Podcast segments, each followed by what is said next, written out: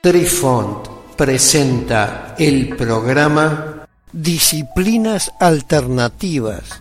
Hola amigos, les saluda Cucharita de Postre e inicia aquí nuestra crónica que seguramente los sorprenderá una vez más. Apreciamos sentir tu presencia. Comunícate con nosotros. Hazlo, Hazlo. vía Twitter en arroba trifón-media. Hola, soy Besitos de Sol. En el programa de hoy escucharemos la creación del libro de las mutaciones. En el siglo XII a.C. reinó en la China el tirano Chou Xin, el último emperador de la dinastía Yan. Chou Xin fue un gobernante despótico y cruel. En esa época también vivió un hombre llamado Wen, un erudito estudioso de I Ching que gobernaba una pequeña provincia en área remota en el oeste de China. Wen regía su gobierno por los principios de Li Qin y era amado y respetado.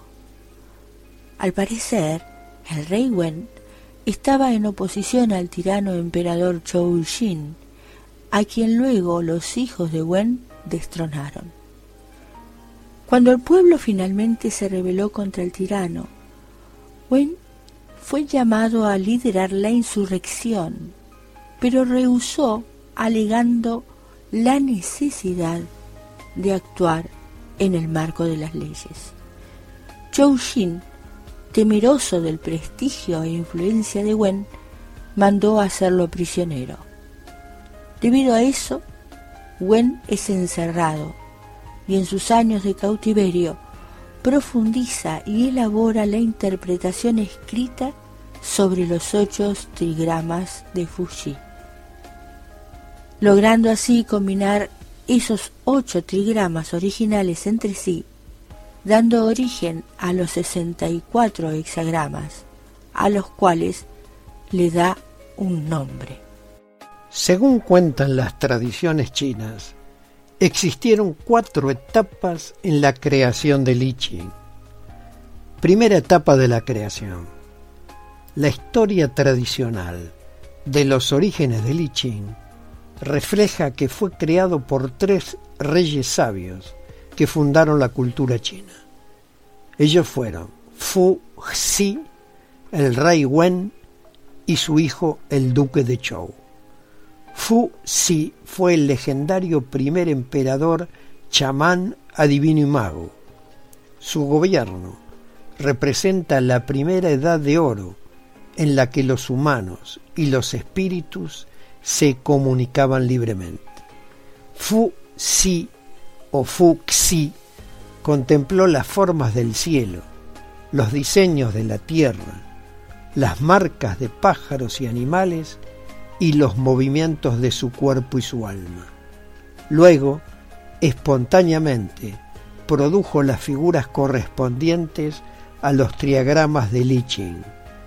Era una manera de organizar el mundo y comunicarse con los espíritus, mediante una comunicación mágica, un constante influjo del espíritu mantenía en orden el mundo humano. Segunda etapa de la creación. La segunda parte de esta historia se produce en una era de declinación, llena de tribulaciones, preocupaciones y pesares. Se centra en el conflicto entre Chou, el tirano, último rey de la dinastía Yang, que va del 1520 a 1030 a.C., y el rey Wen, reformador espiritual y fundador de la dinastía Zhou, que ocupa del 1100 al 480 a.C. El rey Wen, literalmente rey escritura o rey diseño, pasó varios años en las prisiones de Yang. Así prisionero, meditó sobre la distancia entre la edad de oro de Fuji y el complicado mundo que se había desarrollado desde entonces. Buscaba entender cómo se podía recuperar la edad de oro. El rey Wen comenzó por reacomodar las ocho figuras de los triagramas para que reflejaran la complejidad del mundo humano. Luego las combinó para crear 64 hexagramas y agregó escritos a esas figuras, dando a cada hexagrama un nombre y un mensaje adivinatorio. Esta fue la nueva magia. Su hijo, el duque de Chou, agregó un comentario a esas líneas. Los triagramas y hexagramas y textos se convirtieron en el Chou y el libro oráculo de los reyes de Chou.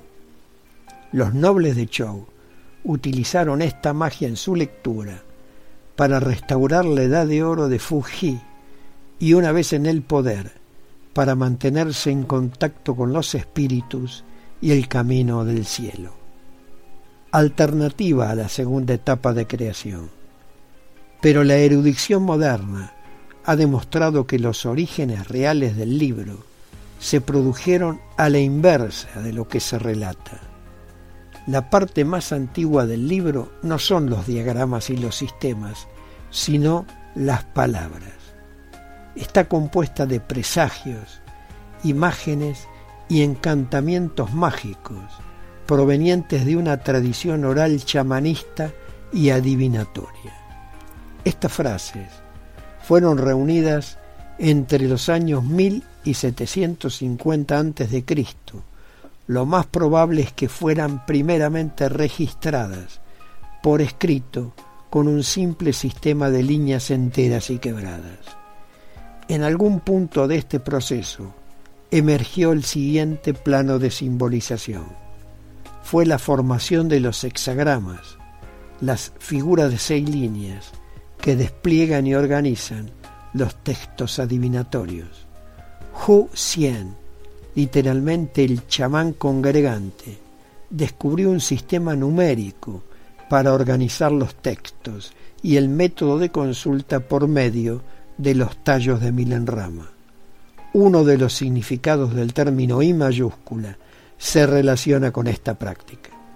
Entre otras cosas, I mayúscula significa fácil. El oráculo de los tallos de Milan Rama, con sus textos y sus figuras, era mucho más fácil de utilizar que los otros sistemas oraculares de la antigua China, como consultar las resquebrajaduras que una vara de bronce calentada producía en caparazones de tortuga o huesos de buey especialmente preparados. Fue esta facilidad la que condujo al avance más importante en la historia del I Ching, su uso imaginativo por parte de individuos que no pertenecían a la familia gobernante. Queridos amigos, los esperamos en nuestro próximo encuentro con un nuevo artículo que estamos seguros será de vuestro interés. Un cálido abrazo para todos. Adiós. Apreciamos sentir tu presencia. Comunícate con nosotros. Hazlo, Hazlo. vía Twitter en arroba trifón-media.